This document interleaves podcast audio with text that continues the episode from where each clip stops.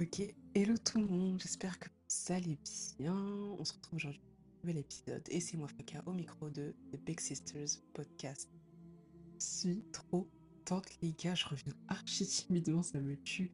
Mais euh, ça fait longtemps que j'ai pas enregistré le podcast et que j'en ai pas sorti. Ça fait je crois euh, trois semaines.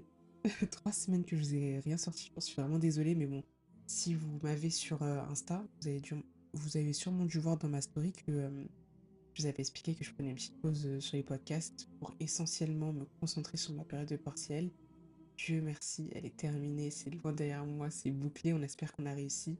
J'espère pour vous, ceux qui ont eu leur période là euh, avant, enfin fin décembre du coup. J'espère que ça se passe bien, que ça s'est bien passé, j'espère que vos examens se sont bien passés. Si c'est pas le cas, j'espère que mon épisode vous plaira. Euh, Aujourd'hui, on se retrouve pour un nouvel épisode qui me tient énormément à cœur, surtout que c'est un peu la période Enfin, en vrai, il y en a, beaucoup qui partent dans d'autres périodes de la- de l'année, mais là, là, spécialement en décembre, je sais qu'il y a énormément de personnes que je connais qui y sont allées. Et donc, je suis trop, trop, contente d'en parler. Et de toute façon, j'avais prévu de, d'en parler là euh, au courant euh, mi-décembre, parce qu'en fait, euh, il y a un an, c'était au moment où j'y étais, tout simplement.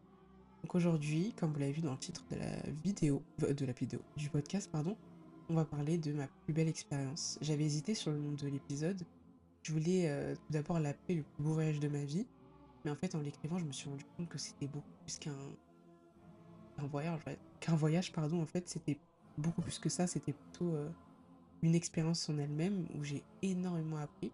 Et de toute façon tout ça je vous en parlerai dans l'épisode de podcast. Donc il y a un an j'ai eu l'occasion de faire le plus beau voyage de ma vie.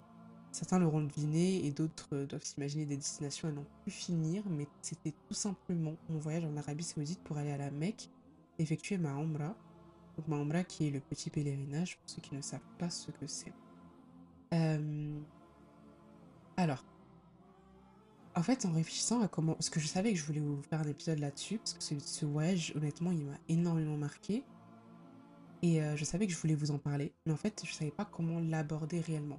Et ce que je savais que je ne voulais absolument pas faire, par contre, c'était de vous dire, bah du coup, on est arrivé, lundi on a fait ça, mardi on a fait ça, et j'ai vu ça, et j'ai vu ça. Non, ça, ça allait pas être intéressant. Ça, c'est quelque chose qu'on fait, tu sais, euh, plutôt dans une vidéo YouTube où on montre les choses, mais moi, je voulais vraiment vous parler de faits réels et euh, des choses que, enfin, que ce voyage m'a apporté, tout simplement. Donc, euh, j'ai décidé pour cet épisode de procéder différemment, en vous offrant un autre aspect de mon voyage. Donc alors cet épisode, il est organisé dans le sens où je sais de quoi je vais parler, mais je vais beaucoup beaucoup parler avec le cœur, je vais vous parler euh, sans, euh, sans filtre et surtout dans le but de vous de vous euh, comment dire surtout dans le but en fait de vous de vous dire les choses telles que je les ai vécues. Et j'espère après cela qu'il sera à l'image pour vous de ce qu'il a été pour moi parce que ce voyage vraiment il m'a énormément énormément marqué. Donc alors pour commencer tout d'abord on va parler de la période pré-voyage parce qu'elle est hyper importante. Parce que je peux pas vous expliquer comment je suis arrivée à ce voyage là si je vous explique pas le avant. C'est très très important. Alors moi il faut savoir que euh, comme tout musulman je suppose j'ai toujours voulu aller à, aller à la Mecque mais euh, à la base je voulais y aller pour le Hajj. Le Hajj c'est le pèlerinage le grand pèlerinage euh, tout simplement, j'ai toujours voulu y aller parce qu'en fait, euh, bah, c'est le cinquième pilier de l'islam. Effectuer le pèlerinage, si nous avons les... Si nous en... Super, on entend mon frère chanter. Donc, euh, oui, donc je disais, j'ai toujours voulu aller à la Mecque parce que, bah, tout simplement, c'est le cinquième pilier de l'islam. Effectuer le pèlerinage si on en a les moyens physiques et financiers. Mais en fait, enfin, pour tout vous expliquer, c'est comme euh, une envie que t'as, mais que t'as pas dans ton cœur. Je sais pas comment vous expliquer ça. Dans le sens où je savais que je voulais. Si par exemple demain on me dit ah je t'offre des billets pour aller à la Mecque et tout, j'aurais été hyper contente. Mais de moi-même, j'étais pas en mode waouh objectif et tout à cocher non non. Je sais pas si vous comprenez. En gros c'était un truc que j'avais en tête mais pas dans le cœur. Et ça c'est important. Cette notion elle est hyper importante. Euh, parce que le, cœur, c'est le siège de l'intention. Et donc, quand t'as pas quelque chose dans ton cœur, ça marchera pas. Et ça ne marchera pas. Et donc, ouais, donc euh, ça veut dire que, par exemple, quand j'aurais des photos de euh, la Kaaba sur euh, Pinterest, bah, ça me touchait pas plus que ça. J'étais en mode, ah, c'est trop bien, j'aimerais bien y aller et tout, mais bon, voilà quoi. voilà, c'est la Kaaba, je, je vois ce que c'est, tu vois, parce que je suis musulmane. Bref. Et voilà comment ce voyage, à la base, était pour moi. Ensuite, avec le temps, euh, on a commencé à me soumettre l'idée euh, de pouvoir y aller. En gros, on me disait, enfin, on m'a expliqué que euh, à une certaine période de, l'année, donc moi je suis en décembre dernier, donc décembre 2022, euh, les billets allaient être à tel, à tel prix, ça allait être plus, ça allait être beaucoup plus facile pour nous étant donné que moi j'allais, j'allais avoir mes vacances scolaires. On a commencé à m'en parler. C'était à un an, un peu plus d'un an avant le, le moment où on est parti. Donc, euh, donc moi j'étais en mode Hum, pourquoi pas en vrai bref. Après, il faut savoir que la vision que j'avais du voyage à la Mecque avant, donc celle, celle dont je, je viens de vous en parler là, c'était vraiment avant de réellement m'intéresser à euh, ma religion. Honnêtement, c'était quand j'étais, euh, je vais pas dire, euh, de dire un mot que, que je vais regretter, mais hum, c'était, c'était quand j'étais pas assez dans la religion, on va dire ça comme ça. Et, euh, et avec le temps, plus j'en apprenais sur ma religion, plus j'avançais dans ma foi, et plus je comprenais le but d'y aller. Mais encore une fois, je me disais pas, enfin, je j'en avais de plus en plus envie, mais je me disais que euh, c'était un voyage que j'allais sûrement effectuer plus tard, ou c'est un voyage que je- dont je, n'aurais jamais, malheureusement, la chance d'effectuer. Me demandez pas pourquoi, je sais pas. Je, me dis, m'étais vraiment formatée dans ma tête au fait que bah, ce voyage n'était pas pour moi, en gros. Bref. Et donc, euh, quand on a commencé à... oula, quand, on a commencé à me parler, comme je vous avais dit, je me suis dit, mais en vrai, euh, ça... pourquoi pas, genre, si je m'en donne les moyens, si je demande à Allah de me faciliter, pourquoi pas? Qu'est-ce qui me dit en soi que je ne pourrais pas y aller, tu vois? Parce que au vu du prix, ça avait l'air assez euh, accessible, entre guillemets. Enfin, je veux dire, il n'y a rien qui m'empêchait réellement de pas y aller, donc je me suis dit, mais pourquoi tu te mets des barrières toute seule? Enfin, Bref, encore une fois, je reviens à la, notion de barrière limitante.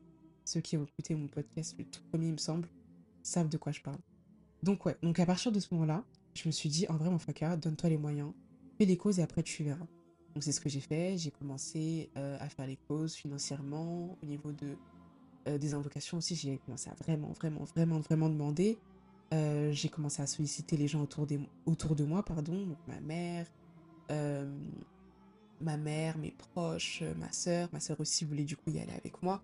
Bref, j'ai vraiment commencé à faire les causes. En plus, euh, il y a eu un moment où, euh, parce je sais plus c'était en quelle période comme on en a, en a parlé. Je crois que c'était en septembre 2021, il me semble. Si je dis pas de bêtises, c'était en septembre 2021. Et je suis partie, du coup, comme je dis, en décembre 2022, pour vous dire. Donc, c'était en septembre 2021 qu'on a parlé. Et euh, en, je attends, je crois le ramadan, c'était en avril, il me semble. En avril, en tout cas le ramadan 2022, je ne faisais que prier pour ça. Ah, mais vraiment, mais ça, c'est à partir du moment où j'ai commencé à vraiment m'impliquer dans le truc, quand je vous dis c'était dans mon cœur, c'était réellement dans mon cœur. Et c'est ça qui fait toute la différence quand tu as une intention sincère, sincère envers quelque chose, c'est là qu'il fonctionne. Et c'est là qui fait c'est ça qui fait la différence en soi. Donc, euh, donc j'ai commencé à solliciter les proches, s'il vous plaît. J'ai un projet hyper important en tête, je vous en supplie, priez pour moi, ne m'oubliez pas dans vos prières, invoquez en ma faveur et tout.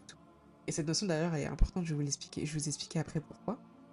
Donc euh, j'ai commencé à faire les à faire les causes et tout. Euh, en plus à ce moment-là, j'avais énormément de choses, enfin j'avais énormément de projets en tête, mais vraiment ce qui me ce qui me préoccupait énormément l'esprit, c'était ce voyage à la Mecque et la sortie de mon podcast parce qu'à ce, moment-là ma vie, j'avais déjà l'idée de créer une chaîne de podcast, mais j'avais pas encore le, courage pour m'y lancer.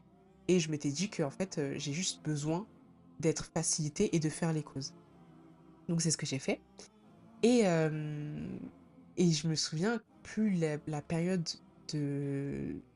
La deadline de paiement avance, enfin, arrivait, et plus j'étais angoissée, en fait. Plus j'étais angoissée, parce que je me disais, à tout moment, euh, bah, j'y vais pas, en fait. À tout moment, euh, Dieu, il fait en sorte que, je sais pas, il m'arrive un truc et j'y aille pas. Parce que pour moi, je vous jure que c'était un endroit auquel j'allais jamais avoir accès. Je sais pas pourquoi je m'étais mis ça en tête, parce que je savais que c'était pas un endroit, imaginaire, je, sais pas, je savais que c'était euh, un endroit qui n'était pas forcément réservé euh, aux personnes riches ou à une certaine catégorie de personnes, tu vois. Il suffisait juste d'avoir été destiné à y aller pour y aller, en fait, tout simplement. Mais moi, c'est c'était quelque chose avec lequel j'avais du mal, je pense.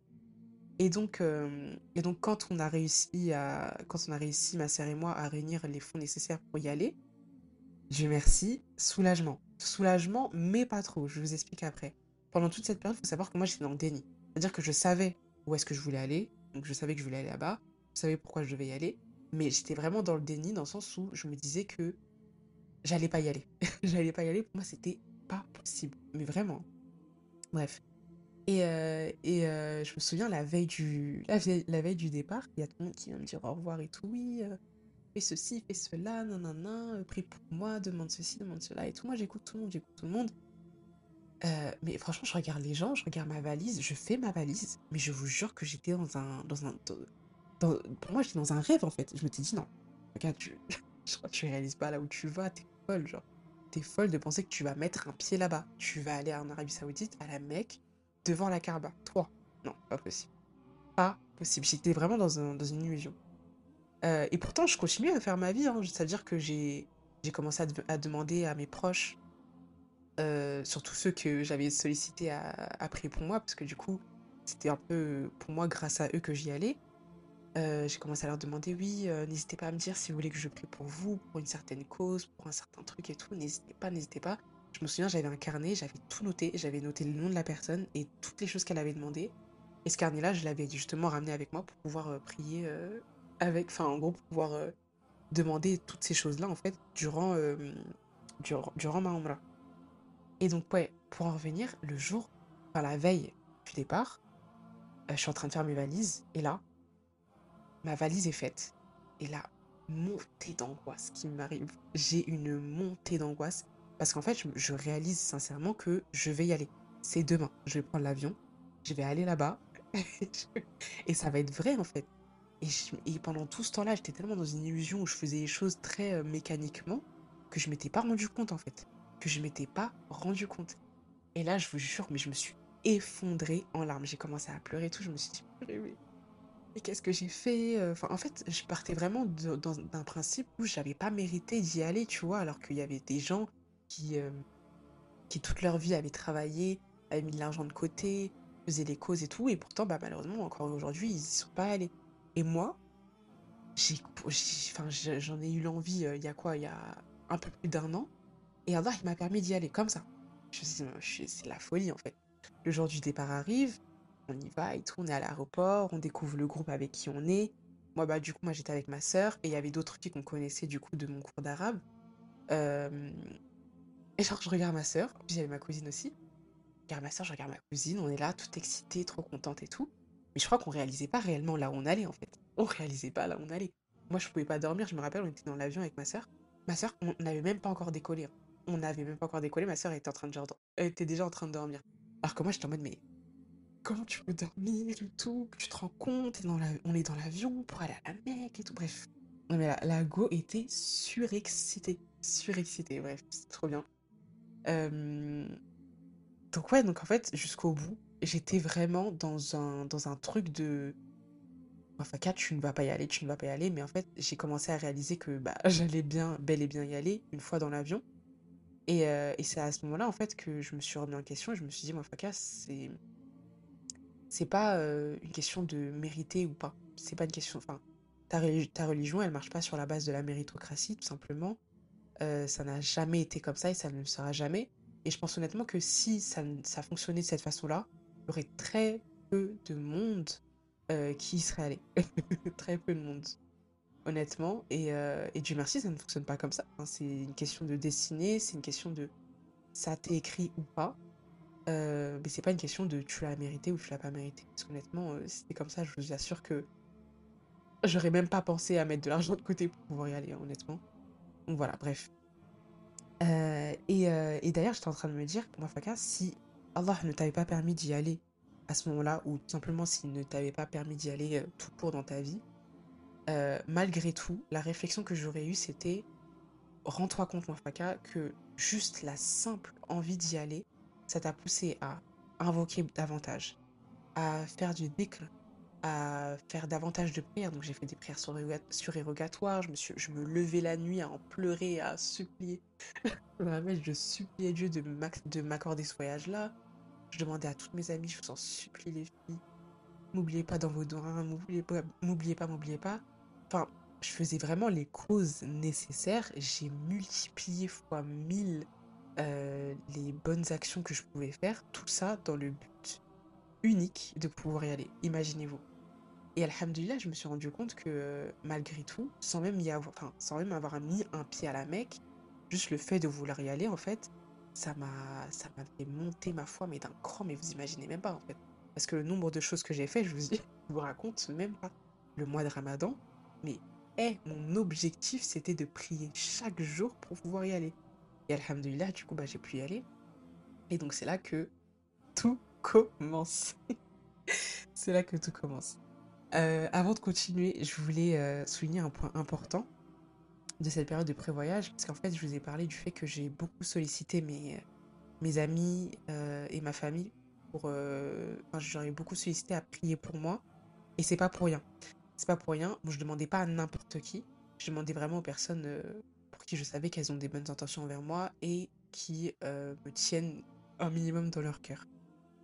Et pourquoi? Parce qu'en fait, euh, je pensais à ce, ce hadith que j'aime beaucoup, je vous le lis. D'après Abu Darda, qu'Allah l'agrée, le prophète, que la prière d'Allah et son salut soient sur lui, a dit Il n'y a aucun serviteur musulman qui invoque pour son frère en son absence sans que l'ange dise Et à toi la même chose. Allah Akbar. Je savais derrière ça que euh, plus j'allais leur demander et plus bah, du coup ils priaient en ma faveur, plus Allah allait leur, euh, leur accorder ce voyage-là en retour ou toutes les choses qui me demandaient. Et c'est pour ça que je vous demande, quand vous avez besoin de quelque chose, priez, enfin demandez, hein, mais priez pour vos amis, demandez-leur, est-ce que ça va toi niveau santé? Si toi tu sais que ça va pas, genre t'as un problème de santé, t'as un problème d'argent, j'en sais rien, tu vas voir ta copine, ça va toi euh, sinon au niveau financier? Ah ouais, moi c'est la galère, ok d'accord, pas de souci. Le soir tu rentres chez toi, tu pries pour elle. Tu pries pour elle. Tu pries pour elle, tu verras que sa situation va se débloquer et la tienne, pareil. Pareil.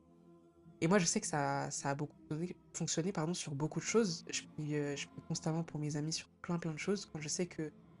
qui m'en parlent ou pas, hein, quand je sais que bah, ça va pas, ou qu'il se passe telle chose ou telle chose, je prie beaucoup beaucoup pour eux. Et, euh, et en retour, je me rends compte que moi aussi, si j'avais ce même problème-là, je vous assure que le problème se dénoue. Donc c'est vraiment incroyable voilà, je, tenais vraiment à vous partager ce hadith.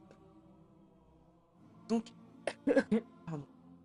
Donc ensuite, pour revenir à ce que je disais sur, euh, sur le point de la destinée aussi, euh, je voulais vous raconter une petite anecdote pour que vous vous rendez compte en fait. Que vous vous rendez compte que faire les causes, des fois, ça ne, ça ne suffit pas. C'est important, mais des fois, ça, ça ne fait pas tout. Donc, euh, donc quand on est arrivé, alors je vous explique, nous on a fait, enfin, pour mon groupe, hein, on a fait Paris, euh, comment s'appelle? Amman, je crois, en Jordanie. Et ensuite Jordanie, Makkah. Donc on a, certains font d'abord Médine et après la Mecque. Et certains l'inverse. Nous, c'est ce qu'on a fait. On a fait d'abord la Mecque et après Médine. Euh, c'était un choix propre à l'agence, mais franchement, c'est pas un choix que je regrette. Donc, euh, donc ouais, donc quand on arrive à Jeddah, donc c'est une ville toute c'est une ville en Arabie Saoudite qui est très très proche de la, de la Mecque. Et quand on arrive euh, là-bas, euh, on prend un car jusqu'à euh, du coup. C'est ce qu'on a fait. Donc on arrive, on met nos valises dans le car et tout, le monde s'assoit. Et là, les guides, ils prennent un petit temps pour nous parler et nous dire, enfin, demander déjà si tout le monde est là, si tout le monde va bien, si le voyage en avion s'est bien passé, tout ça. Et là, ils prennent le temps de nous expliquer que c'est important de prendre conscience que si on est là aujourd'hui, c'est parce qu'Allah l'a voulu. C'est parce que euh, Allah l'a écrit dans notre livre et que tout ça nous était destiné. Parce qu'en fait, dans le groupe, il y a une dame qui était censée venir avec nous. Attendez, je pense que c'était quoi Très froid dans ma chambre. Donc, il y a une dame qui était censée venir avec nous et, euh, il s'avère qu'en fait, en plus, dites-vous, c'était une des premières à payer. Elle avait tout en règle, ses papiers, euh, le visa, elle avait tout, tout, bien payé et tout. Elle était dans les premières. Euh, et le jour du départ, le jour du départ, les gars, elle a perdu son passeport. Impossible de remettre la main dessus. Et dans tous les cas, euh, le temps qu'elle le retrouve, bah, en fait, nous, on était, enfin, on devait déjà partir. En fait, on n'allait pas tout annuler pour elle. Donc malheureusement, elle n'a pas pu venir. Donc imaginez-vous, c'est, euh, enfin, c'est fou, hein. C'est fou. Alors il est, alors il est grand. c'est fou parce qu'en fait, elle avait tout bien préparé. Dans sa tête, elle était là, ok, c'est bon, je vais y aller, tout machin, machin. Mais non, non, parce que tout simplement, ça lui était pas destiné. Et donc, il nous a expliqué ça, et donc on a pris un moment pour euh, se rendre compte. On, était là et tout. Le monde était euh, reconnaissant en fait. On y avait il y avait un réel sentiment de reconnaissance parce que bah, on se rendait compte. De, la, bénédiction qui était sur nous, du fait qu'on puisse être dans ce car-là en direction de la Mecque. Mais encore une fois, rien ne nous était garanti en soi, mais on était quand même reconnaissant d'avoir pu faire le voyage en avion et d'avoir au moins atterri en Arabie Saoudite. Donc voilà. Euh, donc je disais, euh, durant ce voyage, il y a quelques leçons que, j'ai appris et donc j'aimerais vous les partager. Alors la première, c'est euh, la première chose que j'ai constatée durant ce voyage et qui d'ailleurs me fait penser à un prêche auquel j'ai assisté lors d'une des prières du vendredi. Et que, par exemple, on a énormément de facilité à délaisser des choses qui nous sont totalement autorisées en temps normal lors du mois de Ramadan. Donc, par exemple, la nourriture, c'est quelque chose de licite en soi, pour ce qui, ce qui nous a été autorisé évidemment, dont on se prive toute la journée de l'aube jusqu'au coucher de, coucher de soleil pardon, durant un mois. Euh, il y a également le sommeil, par exemple, parce qu'en fait, on passe notre temps à prier la nuit car on connaît la valeur de ces prières effectuées dans ce mois-là. Euh, il y, a, y, a, énormément d'autres exemples que je pourrais donner, mais en fait, je veux que je vous, pardon, je veux que vous compreniez ces choses-là. Et donc, euh, tout ça pour dire que quand on connaît la valeur d'un moment ou d'un endroit, il nous est plus facile pour nous d'abandonner nos mauvaises habitudes ou actions au détriment des bonnes récompenses récoltées après de bonnes actions commises. Et c'était pareil pour ce voyage. C'est-à-dire que quand on, enfin, en y allant, on savait que on y allait dans un but d'adoration, de recherche de paix, de rapprochement vis-à-vis de notre Seigneur, et que tout ça, on allait l'obtenir en s'en donnant les moyens. Et, euh, et donc en y allant, personnellement en tout cas, on a fait le choix de ne pas acheter de puce. Et donc on, a fait, on avait accès au Wi-Fi uniquement dans nos chambres d'hôtel. Et donc on a complètement abandonné nos téléphones. Complètement. Et je prends l'exemple du téléphone parce que c'est important. Et euh, parce qu'en fait, simplement, ici, en France et dans la société, donc, simplement, le téléphone, les réseaux sociaux, Internet, tout ça, c'est le moteur de notre journée, de nos journées, de notre vie même, je dirais. Et donc, euh, passer dix jours sans forcément calculer les réseaux sociaux, euh, sans, sans parler à des gens de futilité ou quoi, tu vois, bah, honnêtement, franchement, hein, mine de rien, ça fait du bien. Et ça, c'était une réelle, réelle détox. Parce qu'en fait, comme je vous ai dit, on avait accès au Wi-Fi que dans nos chambres d'hôtel. Et on était euh, dans nos chambres d'hôtel littéralement que le soir. Que le soir. Autrement, la journée, on était souvent, bah, du coup, soit à la mosquée, que ce soit euh, la mosquée sacrée à la Mecque ou la mosquée du prophète à Médine, mais on était toujours à la mosquée lors des heures de prière. Et, euh, ou sinon, on était en visite, en visite des endroits euh, importants de la ville, du coup. Mais on était rarement dans nos chambres d'hôtel. C'était très très rare. On passait en chape histoire de se changer si jamais ou de récupérer des affaires ou quoi. Mais sinon, c'était le soir. Et encore le soir, je vous assure qu'on était euh, on dormait, je crois, dans on avait une moyenne de sommeil qui tournait autour de 3-4 heures par nuit. Zéro van. Et donc aussi, on a, on a clairement sacrifié notre, sommeil. Mais parce qu'en fait, pourquoi? Parce qu'en fait, déjà, euh, si on avait pris le temps d'être sur nos téléphones, on, prenait nos téléphones sur nous, hein.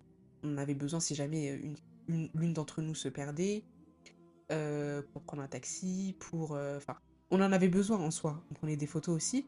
Mais ce que je veux dire, c'est que euh, on était complètement détaché de ce qui se passait en dehors de là où on était, tu vois. Ce qui est différent de quand on est ici en France, ou euh, ce qui se passe euh, aux États-Unis, comme ce qui se passe au Japon, comme ce qui se passe ici en France, comme ce qui se passe dans la vie de notre voisin, comme ce qui se passe chez ma copine.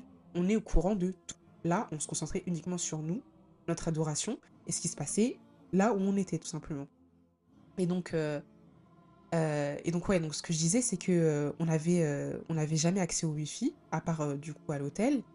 Et le soir, honnêtement, on prenait jamais le temps d'être sur nos réseaux, en tout cas pas très très longtemps, parce que on savait que on allait, on allait se réveiller dans les alentours de 3, 2, ouais, 2, 3 heures du matin pour pouvoir profiter de faire le tawaf. Donc le tawaf, c'est la circambulation, donc la, la donc la, comment on le moment où on tourne cette fois autour de la Kaaba. euh, pendant les heures du matin, très, très, très, tôt, il y a peu de monde. En tout cas, moins de monde qu'en journée, donc on en profitait. Comme ça, on est beaucoup proche de la Kaaba, donc c'est beaucoup plus facile pour nous. On peut prendre le temps de faire nos invocations et tout. C'est bien mieux.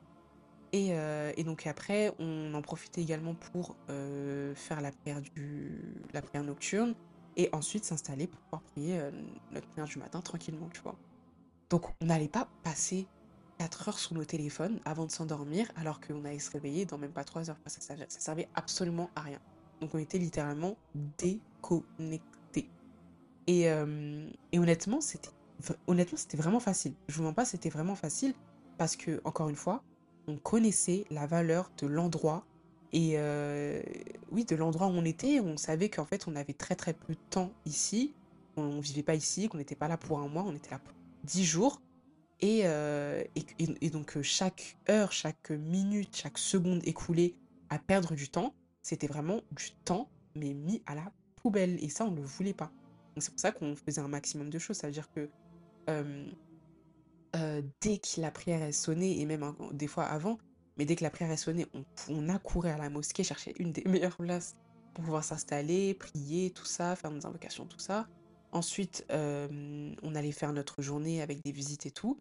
Mais vraiment, on n'a jamais, jamais, jamais manqué une seule prière. Ah non. Alors ça, c'était pas possible. Ça, ce n'était pas possible parce qu'on on connaissait la valeur d'une prière effectuée dans la mosquée sacrée ou effectuée dans la, la mosquée du prophète. Donc voilà. Ensuite, la deuxième chose, c'est euh, j'ai constaté que durant ce voyage,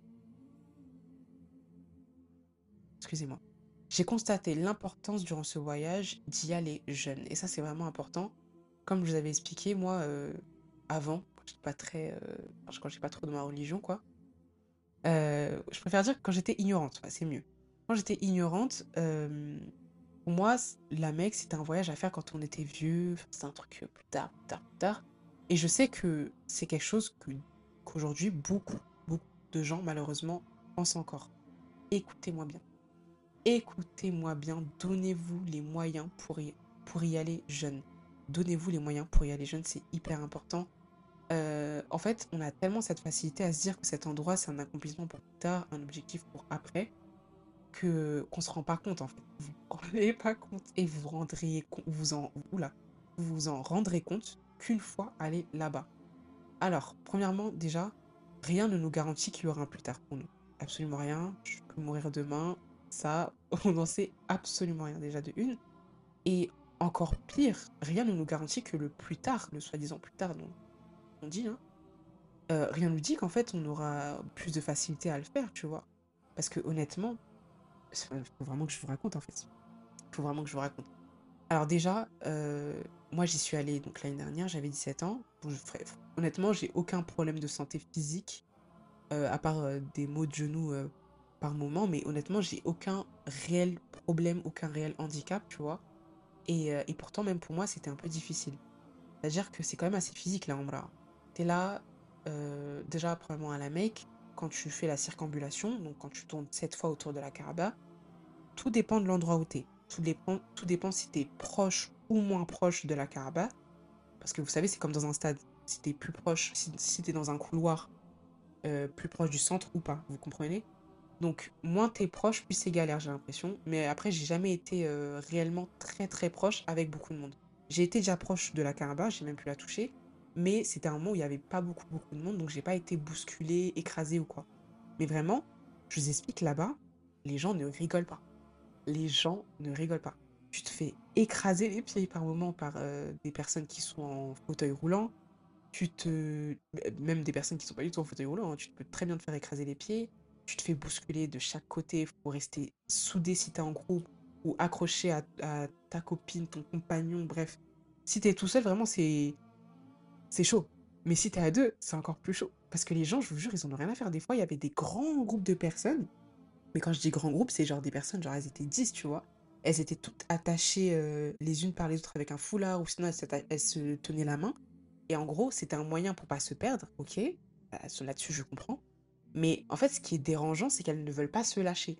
Donc quand elles passent entre deux personnes et que les deux, personnes veulent se rejoindre, le groupe ne veut pas se, dissoudre, en fait. Donc, c'est assez embêtant. Enfin, bref. Il y a plein de situations comme ça où, en fait, euh, ça te met à rude épreuve. Mais faut, faut avoir la patience. faut garder, faut prendre son, son calme à deux mains. C'est pas comme quand t'es dans la 4 et qu'on te bouscule. Non, non, tu peux pas crier sur la personne. T'es dans un endroit sacré. Tu restes en adoration, tu travailles sur ta patience et tu te tais, en fait, tout simplement. Et donc, ouais, donc déjà, ça, c'est. Niveau physique, ça va encore, ça va encore. Ça demande pas énormément d'efforts, tu vois. Mais par contre, ce qui est très physique, c'est euh, Safa et Marwa. Safa et Marwa, donc c'est euh, une, une, une oula, pas une circumambulation, une, euh, une trajectoire rectiligne, voilà, entre deux montagnes, qui ne sont plus des montagnes actuellement, mais il y a quand même ce mouvement en fait en pente. C'est-à-dire que tu vas, c'est comme, euh, enfin oui, en fait, il faut s'imaginer des montagnes. C'est comme si tu allais en haut d'une montagne, tu descends, tu vas tout droit, tu remontes une montagne, tu descends, tu vas tout droit. Et ça, tu fais ça sept fois. Et bon, actuellement, ce n'est plus des montagnes. Maintenant, c'est euh, des sortes de. Ce qu'il y a en dessous, là, sur le sol, c'est des sortes de petits carrelages, tu vois. Il faut savoir que tout ça, là, on le fait en chaussettes. Et moi, pour moi, c'était pas logique. Hein. Moi, dans ma tête, quand je voyais la, la caraba et tout, moi, je me disais, les gens, ils avaient leurs chaussures. Pas du tout. Je vous jure qu'on fait ça en chaussettes. C'est de la folie. Ça veut dire que moi, miskin, euh, j'étais là en chaussettes. En plus, je suis pas du tout à l'aise quand je suis pas en chaussures parce que j'ai des semelles orthopédiques de base. Donc ça veut dire que tu, marches, tu marches, tu marches, tu marches. Et pareil, pendant Safa et Marwa, euh, il y a énormément de monde. Donc tu te fais moins musculer, j'ai l'impression, mais il y a quand même du monde, tu vois. Et tu fais ça sept fois, sept fois. Et c'est long, hein. j'ai oublié combien de mètres ça fait, je savais, mais j'ai oublié. Mais c'est quand même long, tu vois, et tu fais ça sept fois comme ça. Après, ce qui est bien maintenant, c'est qu'il y a deux couloirs pour distinguer les deux moments où tu vas de Safa, de Safa pardon, jusqu'à Marwa. Mais avant, c'était pas comme ça. Euh, et d'ailleurs, il y avait un couloir, je me souviens. Il y avait un couloir sur le côté pour les personnes justement en chaise roulante. Comme ça, elles peuvent, elles peuvent circuler euh, sans gêner les autres personnes et sans être même elles-mêmes gênées. Donc il y a une personne derrière qui les poussait et qui effectuait le, le rituel avec elle. Et, euh, et, bref, et donc quand en fait, quand, je faisais ça et tout, moi je faisais mon truc et tout, mais après quand on est retourné à l'hôtel, j'étais en train de parler avec les filles de en train de leur dire, mais, les filles, mais c'est chaud quand même. Hein. C'est chaud quand même. Et nous, on se dit, ouais, on veut y aller plus tard et tout. Mais plus tard, t'es là, t'es vieux, t'as pas d'énergie, t'as des problèmes de. As, tes os, ils sont fragiles, t'as des problèmes de dos, de genoux, de machin, de cheville et tout. Et tu penses que tu vas faire ça avec facilité. Non, non, c'est chaud, je vous jure. Je vous promets qu'il y avait tellement. En fait, ce qui est bien, c'est que dans notre groupe, euh, dans, le groupe de l'agence où on était, il y avait beaucoup de jeunes. Donc ça, c'est encourageant, c'est bien, ça fait plaisir. Et dans tous les cas, c'est de plus en plus. Euh, démocratisé d'aller à la Hamra. Il y, a de plus en plus de jeunes qui y vont, donc c'est super, tu vois. Mais quand tu y vas, tu te rends compte que ceux qui sont là en majorité, là-bas, c'est des vieux. Et je vous assure que j'ai vu des personnes, bah, comme je vous ai dit, en fauteuil roulant, j'ai vu des personnes qui étaient recroquevillées sur elles-mêmes dû à la vieillesse. J'ai vu des personnes qui avaient des béquilles, j'ai vu des personnes qui étaient, tu sais, des, personnes âgées qui étaient sur le dos de leur fils. Enfin, c'est chaud, hein. Ouais, je vous jure, j'étais en train de regarder, je me suis dit, elles se donnent tous les moyens possibles de faire ce qu'elles ont à faire.